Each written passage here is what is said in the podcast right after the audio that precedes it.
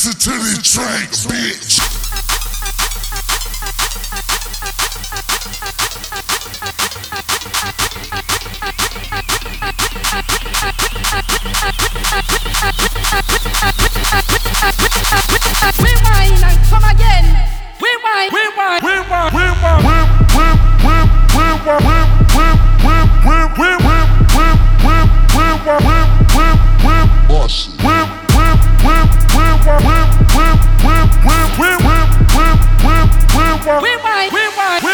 okay.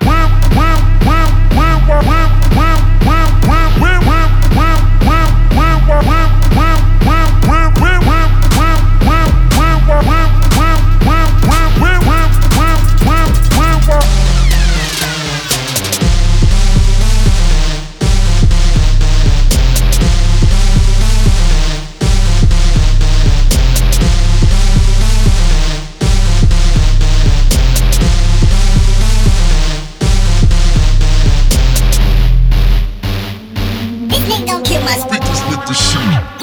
And come again.